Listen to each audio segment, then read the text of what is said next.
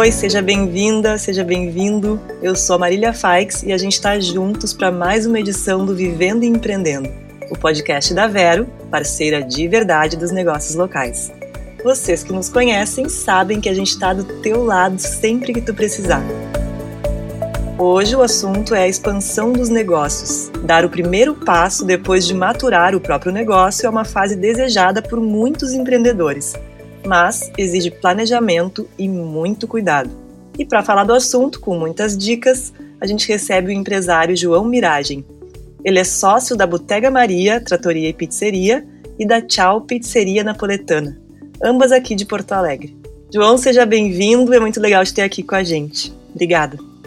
Oi, Marília, obrigado pelo convite. É um prazer estar aqui e se de alguma forma a gente puder ajudar com a experiência aí desses anos, é um grande prazer. Legal. Então, para começar, antes de falar sobre expansão de negócios, que é o nosso tema principal aqui, eu gostaria que tu contasse um pouquinho sobre a história da Tchau e da Botega Maria também, que é mais recente. Bom, eu sou administrador de empresas de formação, mas já fiz muita coisa diferente. Comecei minha carreira no financeiro, daí entrei em financeiro de empresas de comunicação, acabei indo para a parte criativa em agência, onde eu fiquei, onde trabalhei quase 20 anos, assim. No meio do caminho, assim, da propaganda, surgiu uma oportunidade, acho que eu estava não sei, talvez buscando alguma coisa diferente para o dia a dia, assim, surgiu a oportunidade de investir, de fazer parte da Tchau. Ela ainda não existia, o conceito que tinham me apresentado era um pouco diferente. A gente começou a trabalhar juntos e eu e o Gabriel, meu sócio, a gente abriu a Tchau em 2016. Né? Eu ainda trabalhava na agência Scala aqui em Porto Alegre. Né? Em 2018 eu saí da agência já com o intuito de auxiliar daí de forma mais intensiva também assim esse processo de expansão do negócio, né? Daí abandonei a publicidade, fui para Tchau, né? O caminho que a gente escolheu para expansão da Tchau foi através de franquias. E acho que a escolha desse caminho assim do franchising foi o que acabou nos levando até a Botega Maria, né? Porque acho que o processo todo de implantar uma franquia e de acompanhar a, a, abertura de cada loja e a expansão da rede como um todo, ela acaba não que ela seja um Ctrl C, Ctrl V, porque cada loja, cada praça tem uma alguma particularidade, mas no final tem uma série de saídas criativas assim que tu começa a ficar um pouco emperrado, né? E daí a Botega Maria ela surgiu digamos assim, para não expandir, né? Ela surgiu com uma ideia da gente expandir através de novas marcas, sem precisar expandir essas marcas para outros restaurantes e isso nos dando um pouco mais de liberdade criativa, assim, né? Então, dentro da Bottega Maria, a gente pode explorar esse universo da gastronomia italiana de uma forma mais profunda, sem se preocupar em como isso vai se replicar numa rede, né? E a pandemia também foi algo que nos motivou a abrir a botega e ao mesmo tempo nos deu ideias para outros negócios que de alguma forma se relacionam um pouco mais com o embrião do conceito da Tchau lá atrás, que é um novo negócio que a gente está para lançar aí esse ano também na gastronomia. Ah, quer nos matar de curiosidade agora, Ju. o que, que é, a gente quer saber, o que, que vai sair ainda, porque são só coisas boas, né? Esse novo negócio é muito mais voltado para conveniência, para a comida rápida, mas acho que sem perder, pelo menos o nosso DNA de produto, assim, que sempre foi investir em qualidade, né? Então, independente da onde a gente se mete, a gente sempre busca levar comida boa, e é isso que a gente quer fazer agora, mas de uma forma ainda mais casual do que a Tchau, mais rápida e até mais barata, mais conectada também.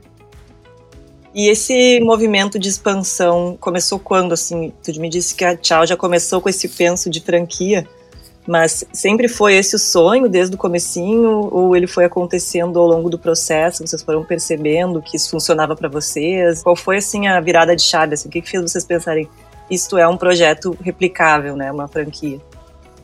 quando a gente abriu, a gente já começou a ter essa tinta, assim, porque muitas pessoas começaram a se aproximar, começaram a querer levar para um lugar, para outro e tal. E no primeiro verão aí de foi 2017, eu fui a nosso verão, né, inverno lá, eu fui a Nova York para uma convenção de varejo, a NRF, e acabei apresentando o case da Tchau por lá. E tinham vários proprietários de shoppings e investidores de franquias e tal, e a receptividade foi muito grande. Né? Então, quando eu voltei, a gente começou a já pensar em como fazer, daí a gente abriu uma segunda e uma terceira loja próprias ainda na época, e depois disso a gente iniciou, mas eu não sei se franquia exatamente era um sonho, era um projeto, que a gente sabia realmente era que a Tchau tinha esse potencial replicável, né? Então acho que a partir daí a gente começou a estudar qual seria o melhor modelo para a gente. E na tua experiência, agora uma pergunta bem simples, só que não, né? Eu acho bem complexo, na verdade. Como é que se faz um planejamento efetivo para expandir um negócio? E quais são os riscos maiores, assim, que tu encontrou nesse sentido? Olha, o nosso negócio, assim, ele era restaurante, né? E quando tu passa para, digamos assim, de vender um prato, né, uma pizza por 30 reais, a tu começar a passar a vender um projeto que é assim, para muitas pessoas é um projeto de vida que vai a 400 mil reais, então assim, muda completamente o nosso negócio, né, aquilo que a gente está fazendo. Então, tipo, a primeira coisa que a gente fez foi contratar uma consultoria, que daí entrou na Tchau para entender exatamente ah, esse é um negócio que tem um potencial para franquia, que a gente vai estar tá oferecendo um bom negócio, esse potencial replicável, ele é verdadeiro e se justifica, digamos assim, mesmo quando um franqueado precisa pagar royalties e tudo mais. Então, o nosso primeiro momento foi de fazer esse estudo. Né? A gente colocou esse estudo contra, digamos assim, a, um modelo da gente abrir uh, lojas próprias. Né? Daí a gente fez um levantamento de capital do que, que seria necessário para a gente fazer esse movimento de forma solo e a gente viu que não era nosso momento. Né? Era uma estratégia que, por a gente não estar tá capitalizado, ela seria muito lenta né? e a gente não conseguiria, talvez, aproveitar a onda assim que a gente estava, né? Então, o planejamento ele foi um por um lado de investimento nosso, de entender qual era o nosso potencial de investimento, e o outro era de entender realmente se seria um bom negócio para um franqueado, né? E a partir daí a gente começou a programar essa expansão. Acho que o, o principal sempre foi entender muito bem o funcionamento da Tchau, né? A operação de dia a dia, mas também tudo que envolve o financeiro por trás, as margens, os custos, o que, que é necessário, o que, que não é necessário, né? o que, que agrega valor para o negócio, o que, que é supérfluo. Né? Então foram atrás dessas respostas que a gente foi, porque até o momento que a gente realmente decidiu expandir, a gente ainda tocava o negócio de uma forma muito empírica, né? Então a gente precisou realmente profissionalizar. Em relação aos riscos, tens algo a dizer nesse sentido? Assim, quais são os principais riscos na expansão? O principal é tu perder, na minha visão, assim, né? Acho que tem uma série de coisas, mas é perder um pouco a essência do negócio, sabe? Daqui a pouco o cara vai entrar no tchau lá no interior de não sei aonde e não vai ter o, o sentimento que é entrar numa tchau que é administrada pela gente, né? E, e, isso é um negócio que tu precisa assim, aprender a lidar, né? Porque vão ter lugares onde vai dar certo, vão ter lugares onde não vai dar e vai acabar fechando, né? Então, esse é um risco, né? Porque apesar de ter aí muito investimento do franqueado, também tem um investimento grande nosso para abertura de cada loja e não ter retorno é um problema, né? Depois que tu botou tanto tempo e também tanto dinheiro para abertura de cada novo restaurante, assim. Mas eu acho que essa questão do conceito, quando a gente fala do nosso negócio, né? De, de que é de gastronomia, que é de receber pessoas e cuidar delas naquele período que elas estão ali contigo, acho que é o principal, sabe? Não tem nada melhor do que quando tu recebe um cliente teu de uma loja que diz que foi em outra e que se sentiu dentro de casa, sabe? E não tem nada pior do que o oposto disso, né? Então acho que pra gente, acho que esse é o, o principal risco. E a gente está falando muito aqui de aprendizagem, mas tem algo que tu poderia nos contar também de aprendizagens tuas nesse processo? Algo particular, coisas que tu percebeu depois de começar a fazer? Gente criou né, uma série de etapas para qualificar um franqueado, né, para saber se essa pessoa realmente tem o perfil que a gente busca para tocar o negócio, para de alguma forma nos representar né, na, no seu bairro, na sua cidade, assim. E uma coisa que a gente aprendeu no processo é que é muito difícil tu conhecer alguém em algumas reuniões, respondendo alguns questionários que tu preparou, que tu buscou lá do MIT, não sei o que é, que sempre vão ficar algumas lacunas aí nesse processo que vão ser essenciais para o sucesso do negócio, né? Então, nós tivemos já franquias que fecharam e muito disso a gente viu foi porque a gente confiava demais nessa primeira análise né, de perfil do candidato à franquia e a gente precisou entender que, cara, a gente vai ter que, ao máximo possível, construir mecanismos para que o perfil da pessoa seja cada vez menos importante, né? Para que a rede em si tenha uma estrutura forte o suficiente para poder segurar qualquer questão que daqui a pouco a, a, personalidade ou até a experiência de negócios de um franqueado não consiga segurar, né? Então, durante a pandemia, a gente teve muita procura por franquia e a gente decidiu então, assim, não vender nenhuma. Né? A gente está retomando agora o processo de venda de franquia porque um a gente não se sentia seguro né, de viajar durante a, a pandemia para entender praça, para conhecer as pessoas, para entender o consumidor de cada local, mas principalmente porque a gente não ia conseguir também ter o tempo que a gente teve até agora com cada franqueado para se conhecer e para entender cada questão assim, né? Então acho que quanto mais a pessoa entende o seu negócio, consegue mapear os processos, fazendo isso, tu consegue antecipar uma série de problemas eu acho que tu tá mais pronto para conseguir expandir, assim, né? A gente achou que tava, a gente acabou tomando algumas bolas nas costas, assim, nesse, nesse processo. Não foi a melhor forma de aprender, mas agora que a gente está retomando esse, esse processo, a gente vem também com todo o, o aprendizado desses anos para conseguir fazer uh, ainda melhor, né? E vocês têm um planejamento para daqui a cinco anos? Aquela pergunta de entrevista, né? Onde é que vocês se imaginam daqui a cinco anos? Existe isso?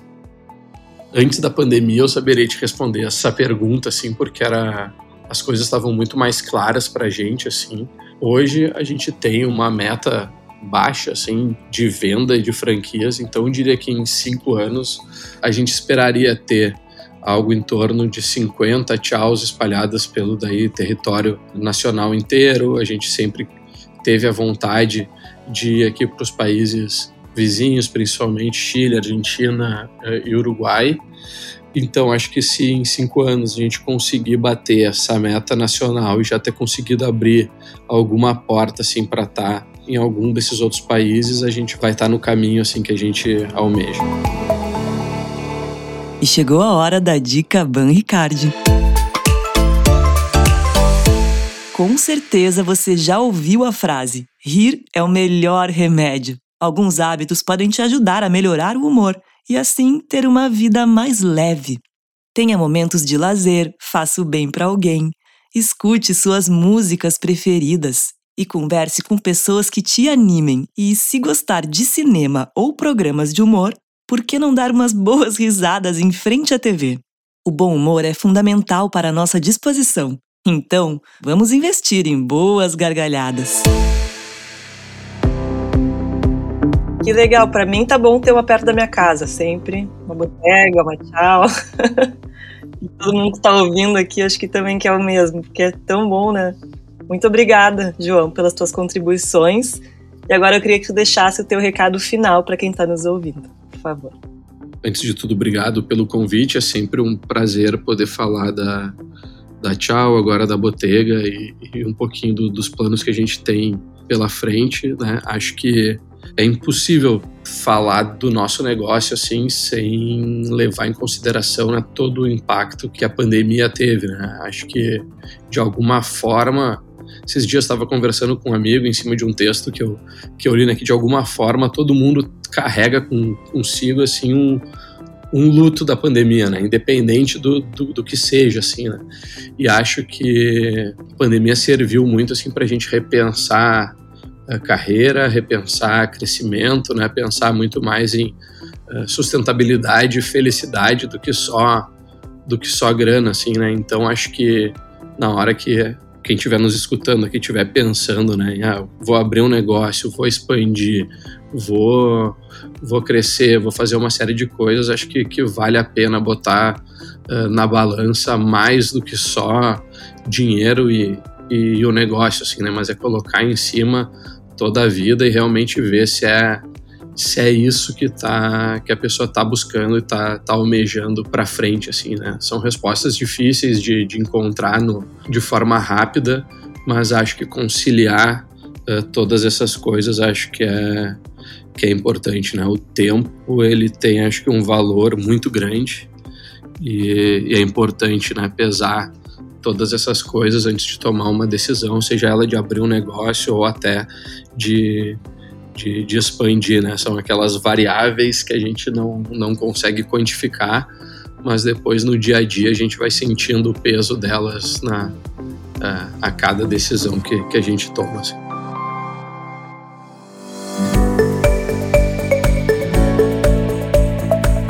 E hoje, Vivendo e Empreendendo, fica por aqui. O podcast que te deixa por dentro de tudo que rola no mundo dos empreendedores é um oferecimento da Vero parceira de verdade dos negócios locais. Para mais informações sobre empreendedorismo, siga a Vero nas redes sociais no arroba Seja Vero. Eu sou a Marília Faix e te aguardo no próximo programa. Até lá!